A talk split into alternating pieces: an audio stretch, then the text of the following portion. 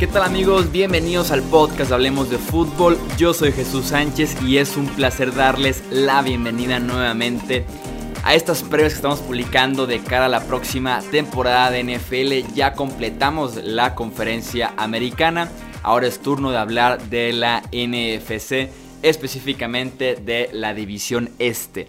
Una de las divisiones más interesantes eh, que hemos tenido en los últimos años en la NFL, sobre todo tal vez por el morbo, no tanto en la parte eh, deportiva, en la parte de hablar de eh, el nivel de los equipos, pero sí en el morbo, lo que nos traen obviamente los gigantes de Nueva York con tantos cambios, con el drama de Eli Manning, los Cowboys ni se diga con esta transición de Tony Romo a Dak Prescott, ahorita el problema con Ezekiel Elliott y el resto de sus estrellas, el talento de Filadelfia.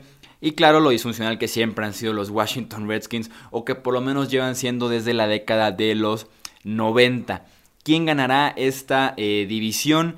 ¿Quién aparecerá en el último lugar? Que parece que va a estar buena la pela también por el último puesto. Sí se ve como muy grande la diferencia entre dos equipos de esta división y el resto eh, de, los otros dos equipos en este grupo. Así que les dejo con el análisis de la división este de la conferencia nacional. Arrancamos de una vez platicando de los Dallas Cowboys. Este equipo que ha estado en los reflectores durante este offseason, durante la pretemporada, principalmente por temas eh, contractuales. La temporada anterior terminaron con récord de 10 ganados y 6 perdidos. Entre sus altas eh, tenemos la del defensive end Robert Quinn, el ala cerrada Jason Witten, el receptor Randall Cobb, el safety George Iloka y el liniero defensivo Christian Covington.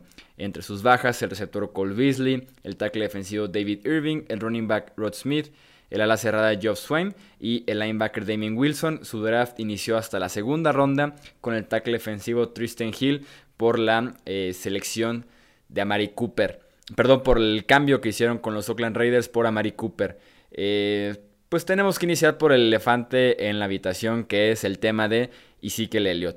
Eh, el running back que no se ha presentado a entrenar ni a jugar en pretemporada porque está buscando un nuevo eh, acuerdo, está buscando una extensión de contrato, tiene todavía dos temporadas en su actual eh, acuerdo con los Cowboys, pero está inconforme, quiere ser el running back mejor pagado de la NFL, actualmente es top 10, pero eso no le es suficiente y con todo y que tiene dos años quiere empezar a eh, negociar y de preferencia firmar antes de que inicie la temporada o no se presentará a jugar como no se ha presentado ni a entrenar ni a participar en la eh, pretemporada.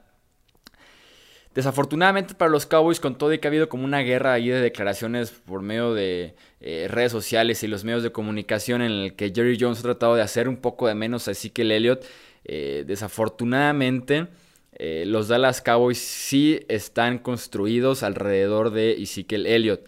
Eh, Jerry Jones se ha enfocado mucho en decir desde Sick Who, de preguntar eh, que quién era ese tal Ezekiel Elliott cuando le preguntaron sobre él, y también decir que no se necesita un campeón corredor en la NFL actual para poder levantar el trofeo Vince Lombardi.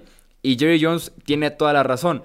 Eh, ni Nueva Inglaterra la temporada pasada, ni Filadelfia la anterior, ni Nueva Inglaterra en el Super Bowl 51, ni los Broncos, así me puedo ir con toda la lista de campeones recientes, han tenido un campeón corredor. El problema es que eh, Jerry Jones eh, no se equivoca, pero esto no aplica para su equipo. Los Dallas Cowboys, con lo que han invertido en línea ofensiva, con lo que invirtió en el mismo Elliott, que fue una selección de top 5 hace dos temporadas, a nada de volverse a eh, a meter de lleno con el corredor, con una extensión de corredor, porque creo que al final así se la van a terminar dando.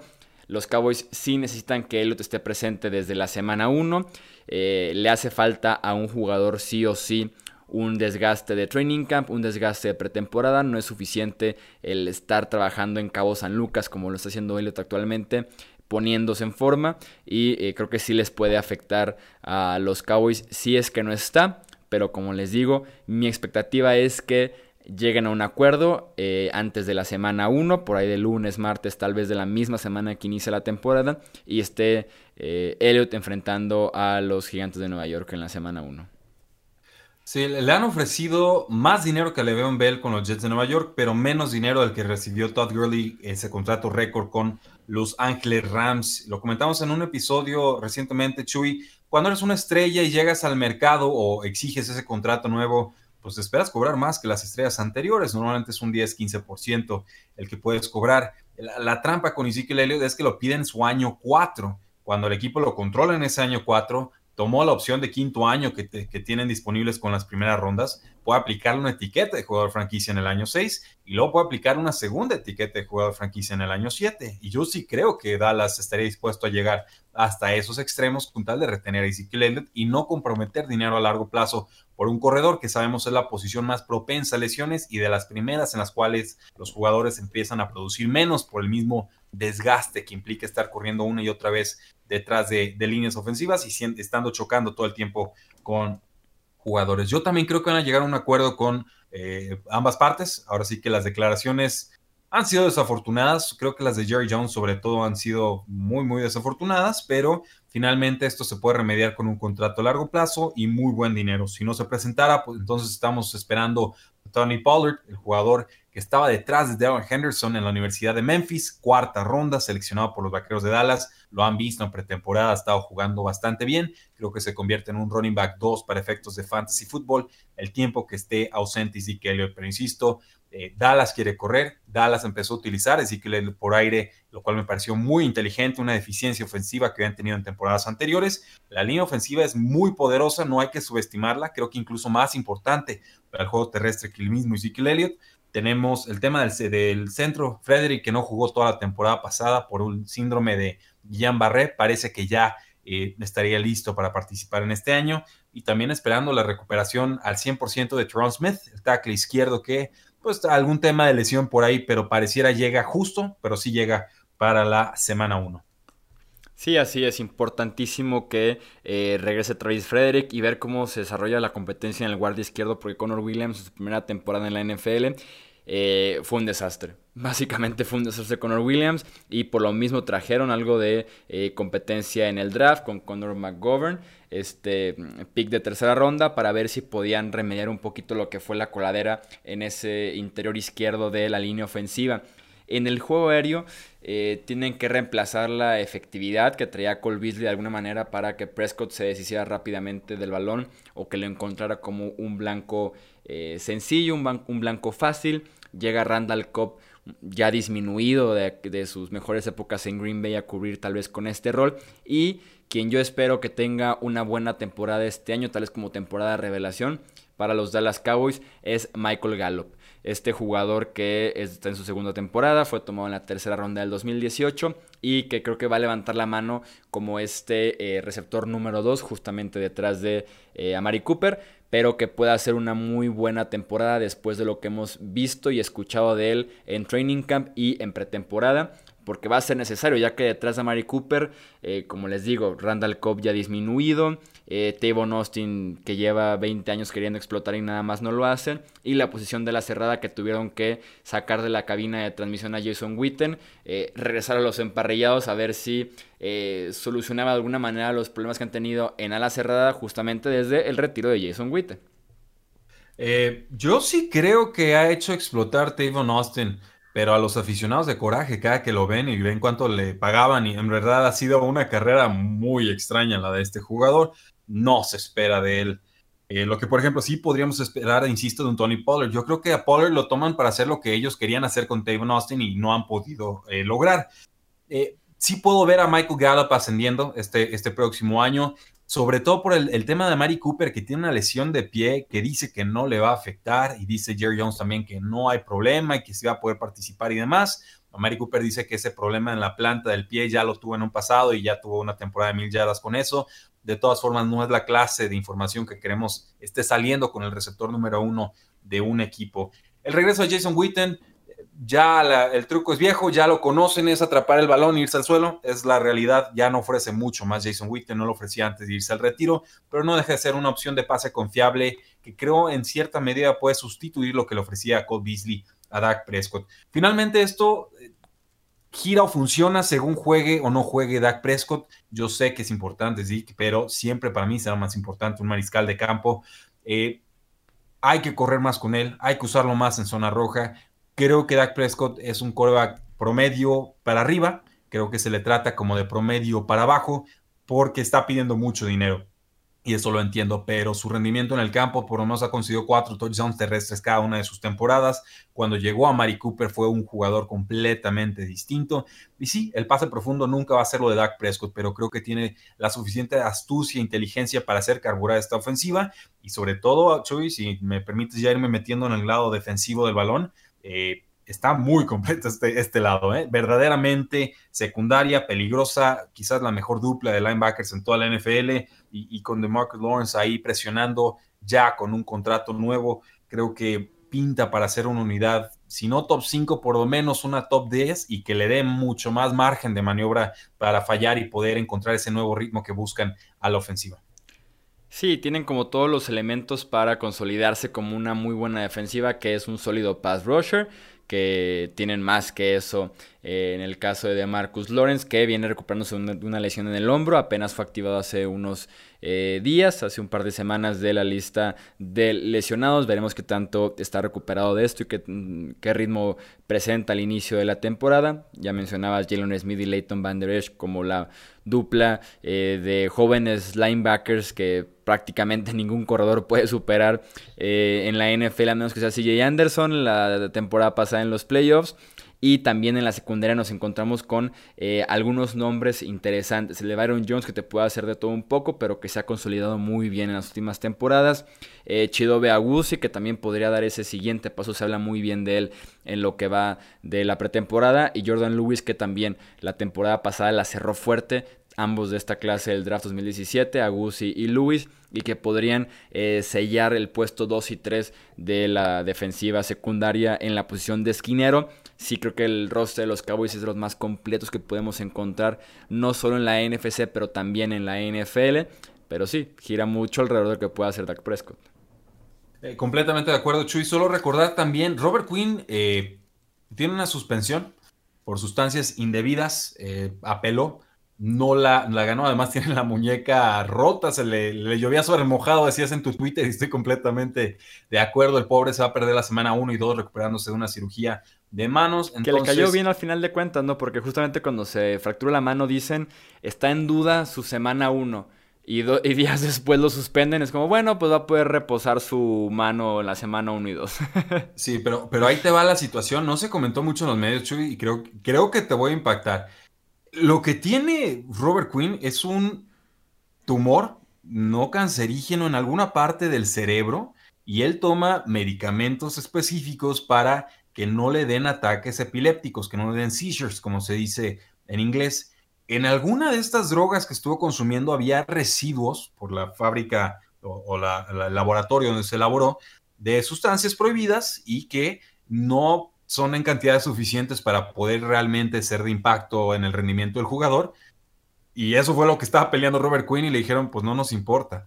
A la NFL nunca le va a importar una eh, apelación de suspensión por uso de sustancias prohibidas. Nunca. pero imagínate. O sea, prefieren que tenga un ataque epiléptico a que, ah, mira, por accidente le salió .00000 de esta sustancia. No, eh, sé, no sé cómo sea el proceso, pero sí, siempre que los jugadores se quieren adelantar, entre comillas, y digan, oigan, voy a salir positivo porque tomé tal medicamento, porque eh, este tema de Robert Quinn, fertilidad con Golden Tate, no importa el problema, te lo juro que no importa el problema, la NFL nunca va a ceder con una suspensión de eh, sustancias ilegales para mejorar el rendimiento.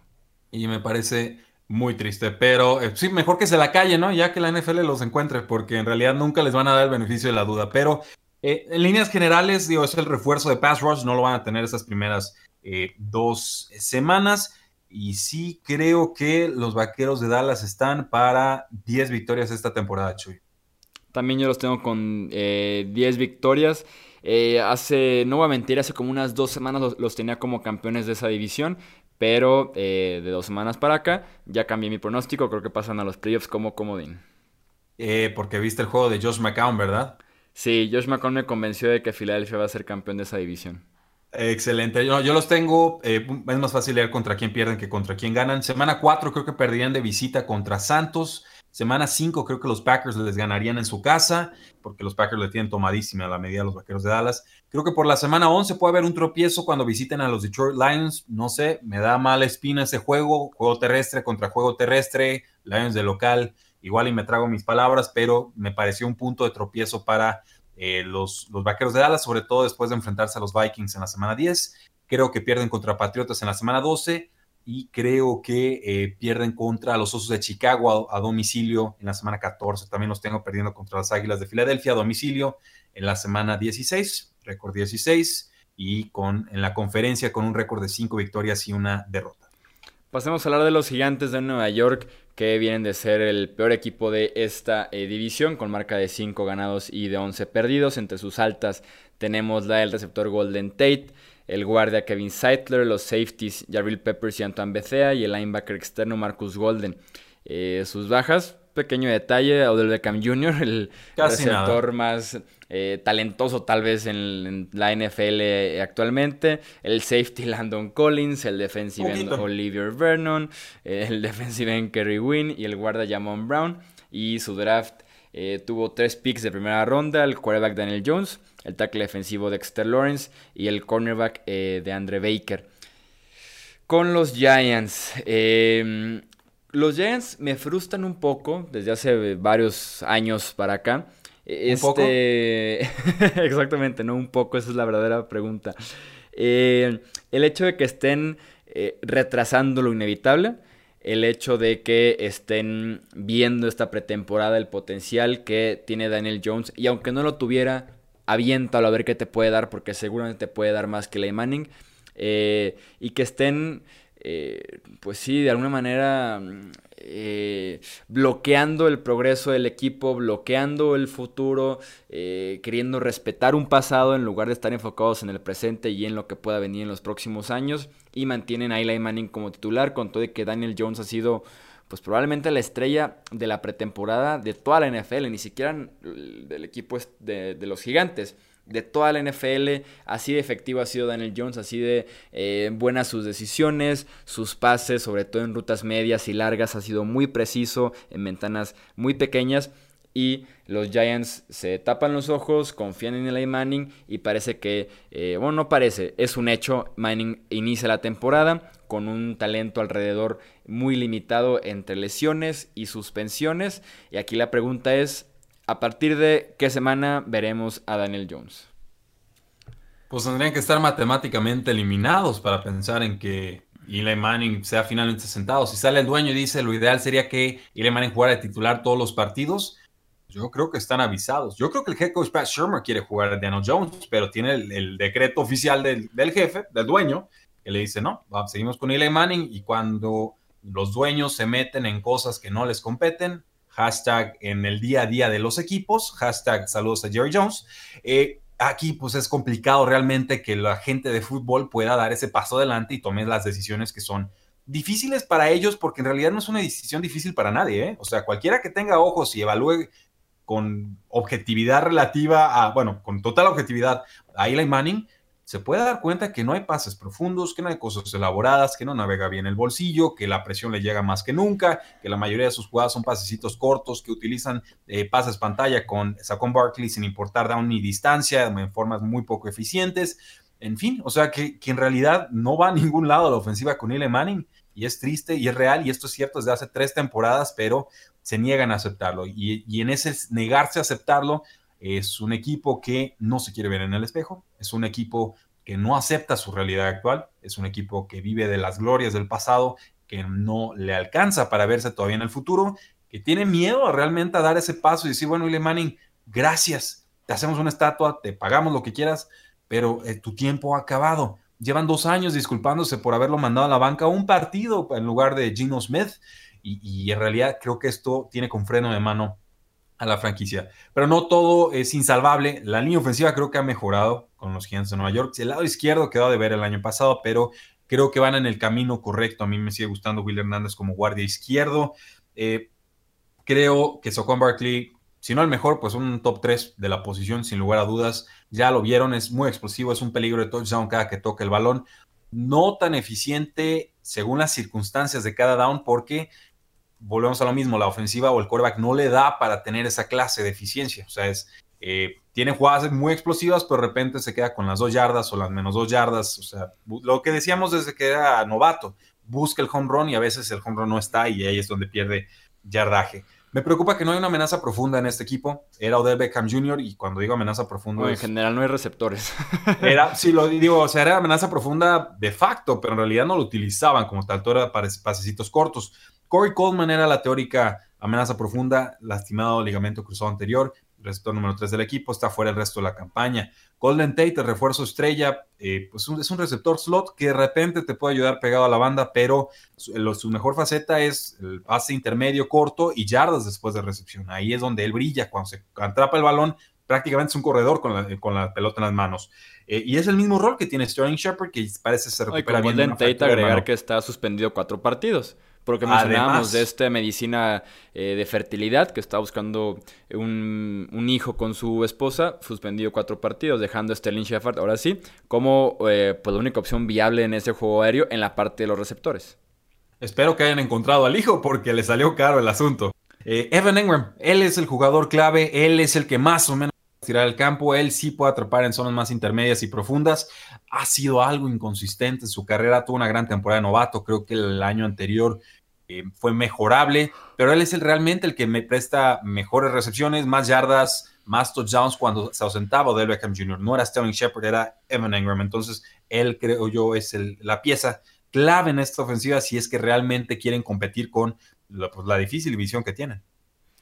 Sí, totalmente de acuerdo. Ben Ingram eh, podría estar posicionado para una muy buena temporada. Si bien ya tuvo los touchdowns como eh, novato, ahora podría encontrar en 2019 eh, la consistencia en recepciones, yardas, touchdowns, eh, en ayudar a su equipo a ganar partidos, si es que los Giants eh, realmente son buenos en esta categoría este año, pero si Ingram está destinado a tener una muy buena temporada, creo yo, esté Eli Manning o esté Daniel Jones.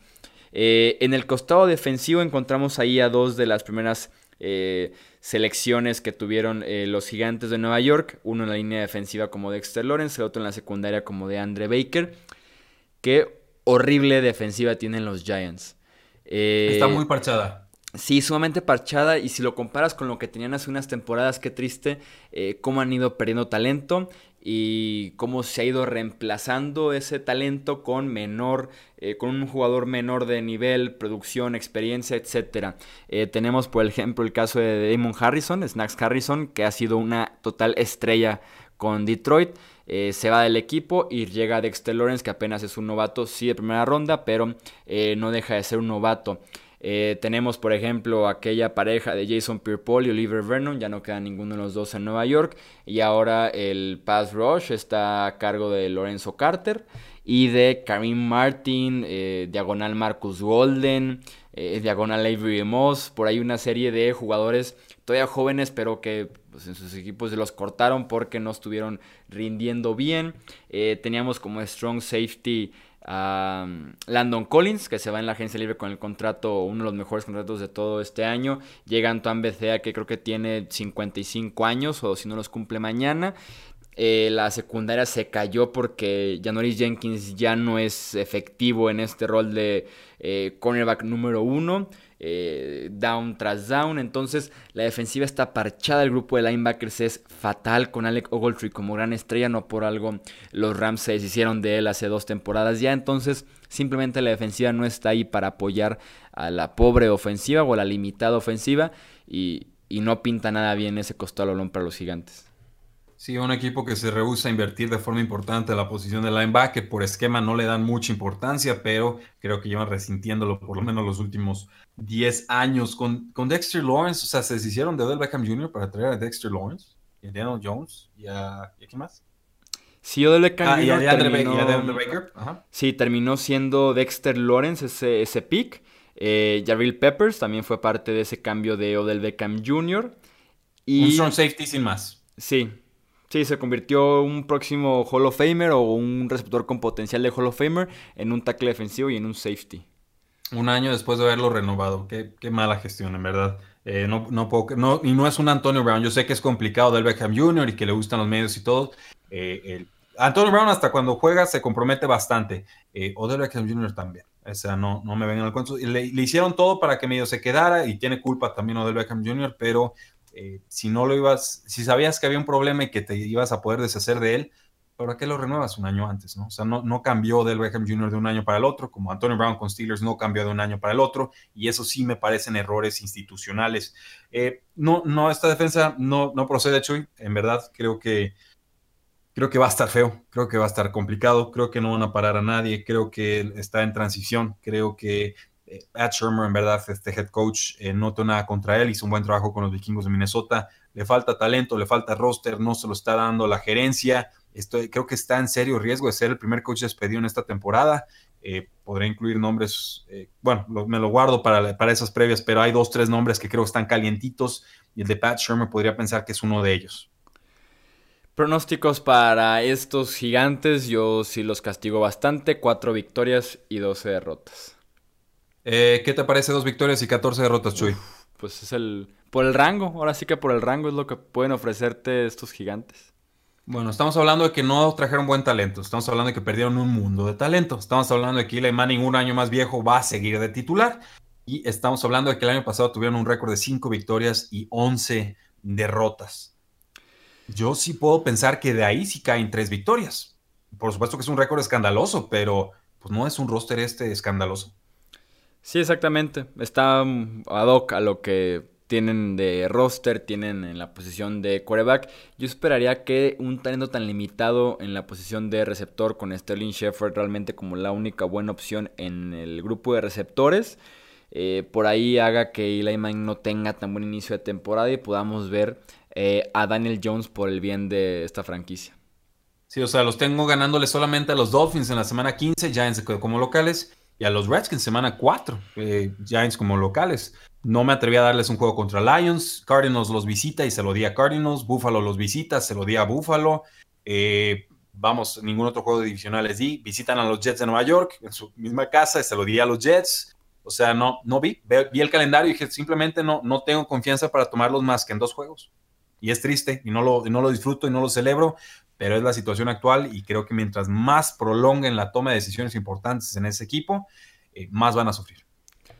Sí, cuando una victoria pronosticada es contra los Miami Dolphins, eh, como que no cuenta, ¿no? no debería de pues, contar. oficialmente va a contar, pero incluso por ahí podría haber desempate por el primer pick del próximo año, ¿eh? Entonces, no sé qué tan duro victoria.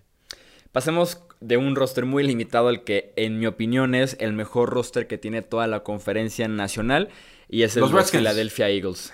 Ah, perdón. ¿Cómo está, ¿Cómo está esto? Sí, vamos a dejar los Washington Redskins para un poquito el final, ¿no? Para cerrar con broche de oro hablando de rosters y talento.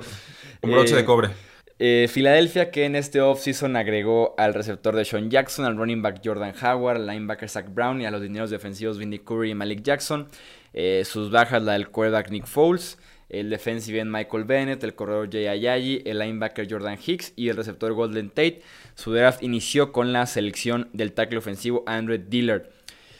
Los eh, Philadelphia Eagles que finalmente dejan ir la opción del super suplente eh, Nick Foles. Ya el equipo es oficialmente de Carson Wentz. Si por ahí existen estas teorías conspiratorias de confiar en primero en Foles que en Wentz, oficialmente se acabaron. Wentz es el elegido y es la cara de esta franquicia por muchos, muchos años más. ¿Cómo veo yo a Filadelfia en términos generales y por qué les digo que es el mejor roster de la NFL? Tienen la mejor línea de toda la liga. Es una línea completa conoce el sistema, se conocen entre ellos, tienen talento eh, de sobra en titulares y agréganles ahora a Andrew Dillard, este novato de primera ronda que será tackle ofensivo suplente o hasta que se lesione Jason Pierce que parece que como tiene 37 años ya eh, pasa bastante seguido un grupo de receptores que estaba completo y que agregan en la agencia libre de Sean Jackson para seguir estirando el campo en este rol que tenía entre comillas Torrey Smith y a JJ Arcega Whiteside que brilla en la zona roja para ser ese cuarto eh, receptor. Un muy buen backfield, muy completo que ahora agregan a Miles Sanders en el draft, a Jordan Howard en la agencia libre. Eso solamente el costado ofensivo que además te presume la que en mi opinión es también la mejor pareja de alas cerradas Sackers y Dallas Goddard. Así de completo es el roster de Filadelfia, nada más hablando del costado ofensivo en esos momentos. La línea ofensiva es buenísima. El coreback ya mostró hace dos años que está de calibre MVP si se mantiene sano. Eh, los receptores, creo que por ahí podría irse uno. Chuy, no sé tu opinión. Creo que se podría ir alguno de trade. No sé si Nelson Agalor o Alson Jeffrey. pero eh, me suena como que alguno de los dos podría estar a la venta, no sé por qué posición eh, podrían estar interesados. Buena pretemporada de Mel Sanders. Parecía que Jordan Howard se iba a quedar con la titularidad indiscutiblemente. Sanders estuvo lesionado del isquiotibial, pero ya que volvió, se dicen que se ve como un talento especial, diferencial. Y ahí ese, ese 1-2 va a estar bastante eh, interesante ver quién se acomoda como quarterback número 2. Yo entiendo que lo de Josh McCown no interfiere para Josh nada.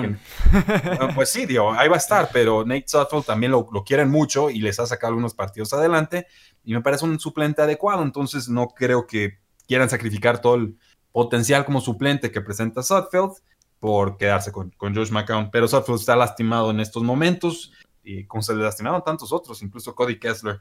Eh, creo que la ofensiva número 2. Ser, ser quarterback suplente de Philadelphia en esta pretemporada era sinónimo de ser un muñeco vudú y que estás a punto de lesionarte. Así de sencillo. tristísimo, ¿eh? era, el puesto más peligroso en pretemporada, en serio. Pero eh, creo que la ofensiva número 2 de las Águilas de Filadelfia puede ser mejor que la número 1 de quizás la mitad de la liga. O sea, es un roster muy profundo, muy peligroso. Depende de la salud de Carson Wentz. Así de sencillo y ver eh, pues que, si les puede aguantar un veteranazo como Jason Peters, ¿no? La, pareja de tackles, Lane Johnson, o sea, simplemente creo que, creo que va por ahí, que la línea ofensiva haga su trabajo, que aguante un añito más, si no, pues vamos a tener que empezar a probar con Andrew Dillard, el jugador de Washington State que tomaron en primera ronda con el pick 22, anticipándose inteligentemente a los Houston Texans.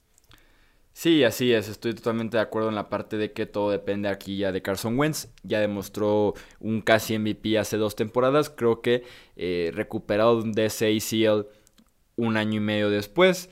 La lesión de la espalda que fueron cuidadosos en este offseason estuvo muy limitado durante OTAs y minicamp para que estuviera al 100%.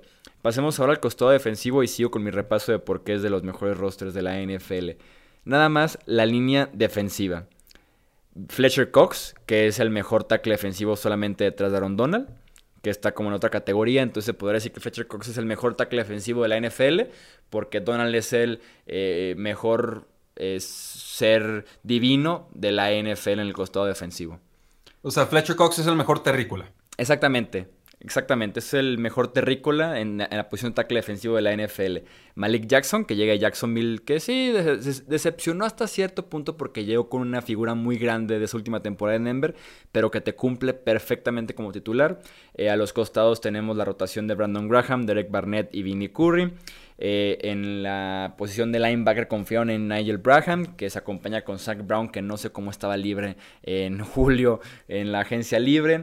Y pasamos tal vez al costado más débil de este equipo de Filadelfia, que es la secundaria.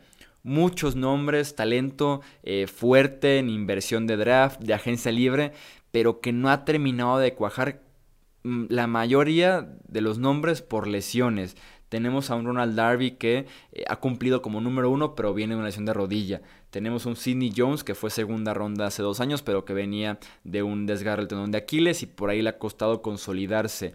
Eh, un Rodney McLeod que ha iniciado, suspendió las temporadas y ahí está la competencia entre quién podría ser el número 3 en la posición de esquinero, entre Crevron LeBlanc, entre Avonte Maddox, Rasul Douglas, que todos jugaron la temporada pasada y por menos en algún punto del año lo hicieron decente bien como para confiar en ellos como número 3 de este equipo de Filadelfia. Sí, eh, hay un nombre ahí, Chuy, que quizás no apunta como titular, pero a mí me gustó mucho lo que hizo como novato y fue Avonte Maddox, el cornerback que eh, según Jimmy Kemsky, pues va a estar jugando en primera y en segunda y en terceras oportunidades. Creo que Ronald Darby y Jalen Mills apuntarían a titulares eh, como cornerbacks exteriores, pero sí me gustaría ver más a Vonte Maddox. Usaron hasta 10 o 11 cornerbacks los Eagles el año pasado y simplemente por el tema de las lesiones, por eso estaban en tiroteos y creo que por eso también, además de lesión de Carson Wentz y de Nick Foles, eh, no llegaron a postemporada. Les faltaba ese extra en los momentos decisivos, la parada clave, la entrega de balón, no permitir la jugada grande y creo que por lo menos por esquema podrían irlo resolviendo este año, pero van a ser los mismos nombres de la temporada anterior. Sí, así es. La temporada pasada fue un, eh, un circo ahí, un carrusel de esquineros entre lesiones, sobre todo las lesiones. Pero es eso, el que ponían como que durante una o dos semanas rendía y ya luego regresaba a su ser normal, ¿no? Era, era, complicado. Pero bueno, fue una temporada frustrante para las Águilas de Filadelfia, que venían de un 13 a 3, de un Super Bowl, cayeron a 9-7. ¿Y cuánto le vamos a dar este año, Chuy? A los Philadelphia Eagles yo les doy 11 victorias con la posibilidad de 12 y los veo como campeones de esta división.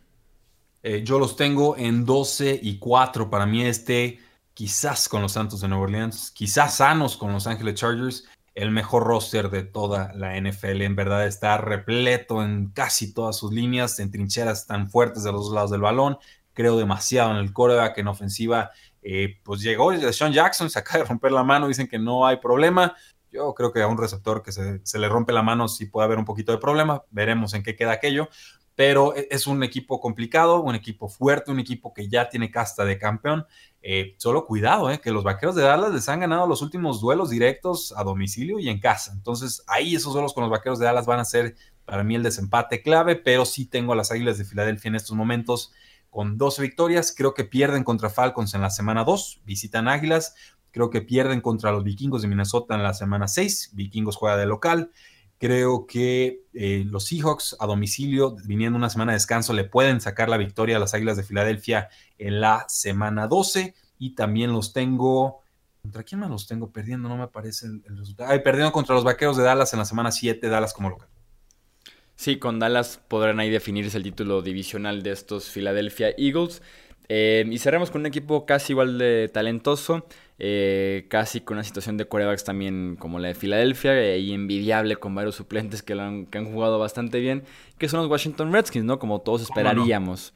Eh, claro, por supuesto. Este, equipo que terminó 7-9 la temporada pasada, que me parece un logro bastante importante. No, no, no, esperaría que este equipo terminara 7-9 después de perder a dos corebacks en dos semanas por la misma lesión. Usaron a Mark Sánchez en una semana y iba abajo 40 puntos contra los gigantes de Nueva York de Eli Manning y dijeron, gracias Mark Sánchez, pase usted a sentarse y metieron a Josh Johnson, que no había jugado, que bueno, antes de esa temporada no había jugado como desde el 2010 o 2011 y lo había jugado, aparte había jugado mal. Entonces, esa fue la clase de temporada de los Washington Redskins que perdieron a Darius Guys al inicio de la campaña, que revivieron a Adrian Peterson que son el equipo que más le paga colectivamente a las alas cerradas en toda la NFL y no usa sus alas cerradas. Hay una desalineada total perspectiva de, gerencia y de coaches y de jugadores. Unos van para la derecha, otros van para la izquierda. El general manager Bruce Allen se cree bueno y es malísimo. Quiere ser head coach, pero en las sombras y pues eso no, no funciona. Jay Gruden, lo respeto, lleva muchos años. Creo que empieza bien las temporadas. Creo que se le desinfla el equipo por mal equipo médico, por mala condición física. En diciembre casi siempre están colapsando. Me parece un equipo muy predecible, corriendo en primeras y segundas oportunidades. En fin, creo que en general tienen además muchísimo dinero atado con Alex Smith. Le ofrecieron muchísimo dinero y se les lastimó de inmediato. Y esto los va a tener atados por lo menos hasta el 2021 en cuanto al dinero que tienen invertido en la ofensiva, que es casi dos terceras partes o hasta tres cuartas partes del dinero total del roster una situación triste, complicada, y a esto le sumamos que el tackle izquierdo Trent Williams, Pro Bowler en siete ocasiones, si recuerdo bien, eh, está en huelga, no quiere ir con el equipo, no quiere saber nada del, staff médico, se tardaron en detectarle un tumor no cancerígeno en la cabeza y dijo, basta, yo no vuelvo a jugar con esta franquicia, cámbienme o no juego o me retiro. Hoy salió Jay Gruden a decir que no creía que fueran a cambiar a Trent Williams, metiendo la cabeza debajo de la tierra, no se quieren enterar de nada, creo que les va a cumplir la amenaza, creo que está peligrosísima la situación para cualquier coreback que empiece esta campaña, va a ser Case Keenum, que bueno, porque si metían a Dwayne Haskins a jugar contra este inicio de calendario brutal, visitando Águilas, luego recibiendo a Vaqueros, luego recibiendo a, Bears, y luego viajando a, los Gigantes de Nueva York, y luego eh, recibiendo a los Patriotas, eh, olvídense, creo que iba a salir muy mal el pobre Dwayne Haskins y quizás no se recuperaba de esa. Si era enviarlo al matadero básicamente detrás de esa línea ofensiva sin Trent Williams, con Eric Flowers proyectado a ser titular en este, eh, en este inicio de temporada y con un grupo de receptores y de cerradas sumamente limitado, tal vez el peor de toda eh, la NFL, nada más para repasar las altas de los Washington Redskins este offseason, el safety fuerte Landon Collins, el quarterback Case Keenum que ya apuntaba a ser titular para iniciar la temporada, el esquinero Dominic Rogers Cromarty y el tackle ofensivo Eric Flowers. Entre sus bajas está el linebacker Preston Smith, el free safety Jaja Clinton Dix, los receptores Jamison Crowder y Maurice Harris y el tackle eh, ofensivo Tyne Seke y su draft inició con el quarterback Dwayne Haskins. Hablando del grupo de receptores de los Washington Redskins, está Josh Dodson, que ya salieron a decir hoy varios reportes que está en venta, que podría ser cambiado en los próximos días, si es que hay algún interesado, que ahorita parece más eso, que, se ha ¿Quién lo va a comprar? ¿Qué, ha hecho Josh Dodson para pensar que alguien lo va a comprar con sueldo de, primera ronda? Sí, absolutamente nada. Parece destinado a quedarse ahí, su última temporada en Washington.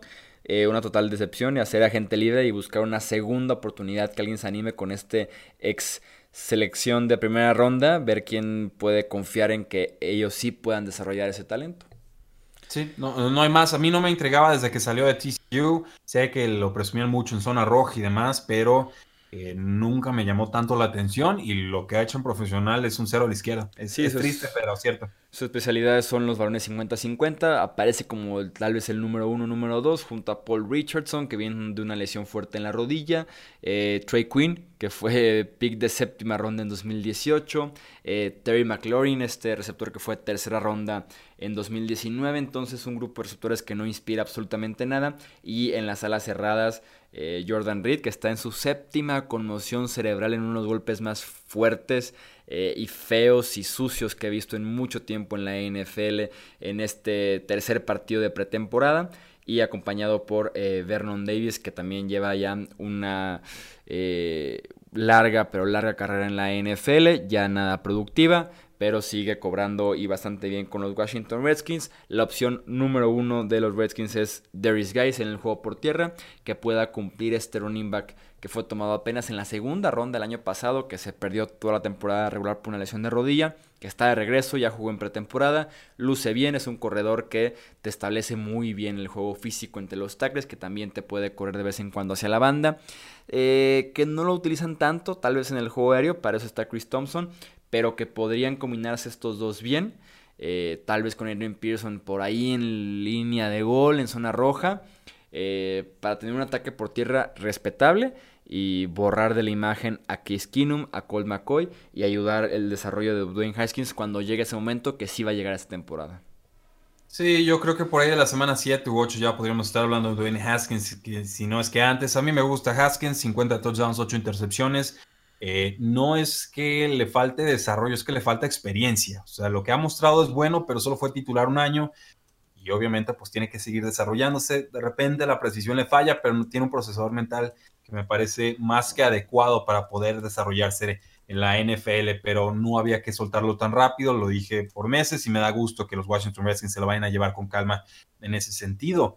Eh, ¿Qué, te puedo decir, Chuy? Eh, creo que un receptor más que vale la pena mencionar y es Kelvin Harmon, que tomaron en sexta ronda en NC State. No genera tanta separación, condiciones físicas bastante, bastante intrigantes. Creo que se puede convertir en un receptor muy poderoso para el equipo, aunque siendo de sexta ronda, pues obviamente sus oportunidades van a ser eh, limitadas.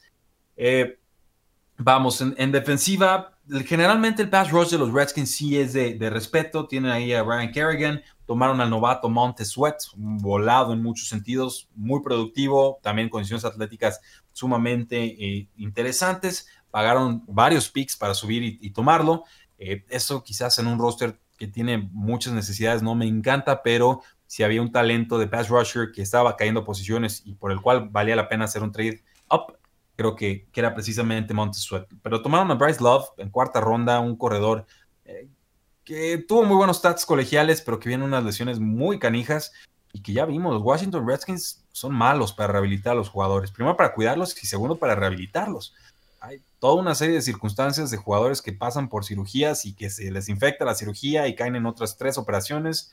Y, ahí está Cole McCoy que ni siquiera puede caminar bien y ya están hablando de él como posible titular para la semana 1. O sea, viven en, la Lalandia en verdad y, creo que va a ser una temporada muy asiaga para los Redskins. Sí, así es, porque tampoco el costado defensivo luce eh, nada, pero nada bien. Se fue Preston Smith, que tal vez era su pass rusher más explosivo por los extremos. Encontramos también talento muy limitado y muy eh, se podría decir solo en su posición, muy aislado al resto del talento. Eh, Jonathan Allen y Darren Payne son una excelente pareja de tackles defensivos, ambos vienen de Alabama, ambos se, se conocen, se combinan bien, se complementan en el campo y me parece una excelente eh, pareja de las mejores parejas jóvenes de tackles defensivos en la NFL. El inmortal Ryan Kerrigan, que sigue produciendo bastante bien con todo y que ya eh, va para nueve años en la NFL. Y obviamente Landon Collins, que invirtieron bastante por él como strong safety, eh, que juegue cerca de la línea, que te ayude a cubrir las cerradas, que te pueda hacer un poco de todo en esa defensiva. Fuera de esos cuatro nombres, no tienen eh, otro jugador que realmente se ha destacado, bueno, además de Montesuet que fue tomado en el draft apenas que llegó en la primera ronda, fuera de ellos no tiene un nombre destacado, un nombre que ilusione, que tenga potencial para estar entre los 10, 15 mejores de su posición este año. Y eso incluye a Josh Norman, que ya se cayó del pedestal desde hace un buen rato de, de este grupo de esquineros de élite en la NFL.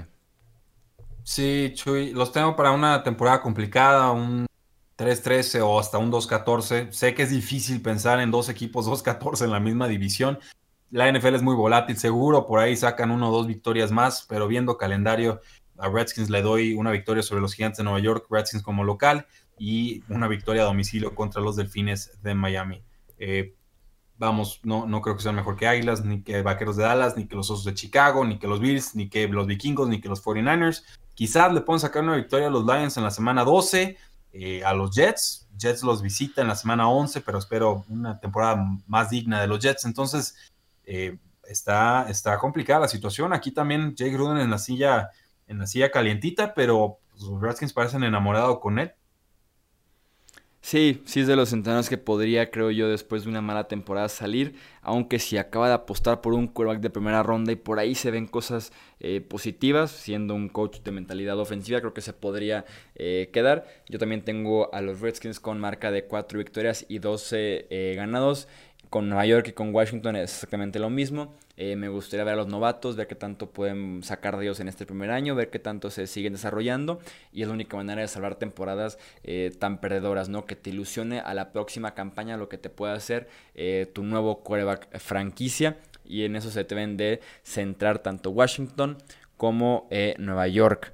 Bueno, pues ahí está análisis y pronóstico de esta división este. Los leemos ahora ustedes en redes sociales, Twitter, Facebook e Instagram. Tenemos ahí foro abierto para escucharlos, para leerlos, eh, con también sus pronósticos de la división, quién será campeón. Ya saben, me gusta Filadelfia no solo para ganar la división, pero también para ser contendiente muy serio en la NFC durante los playoffs, pero ya veremos, falta mucho todavía para llegar a enero del 2020 y a esos playoffs.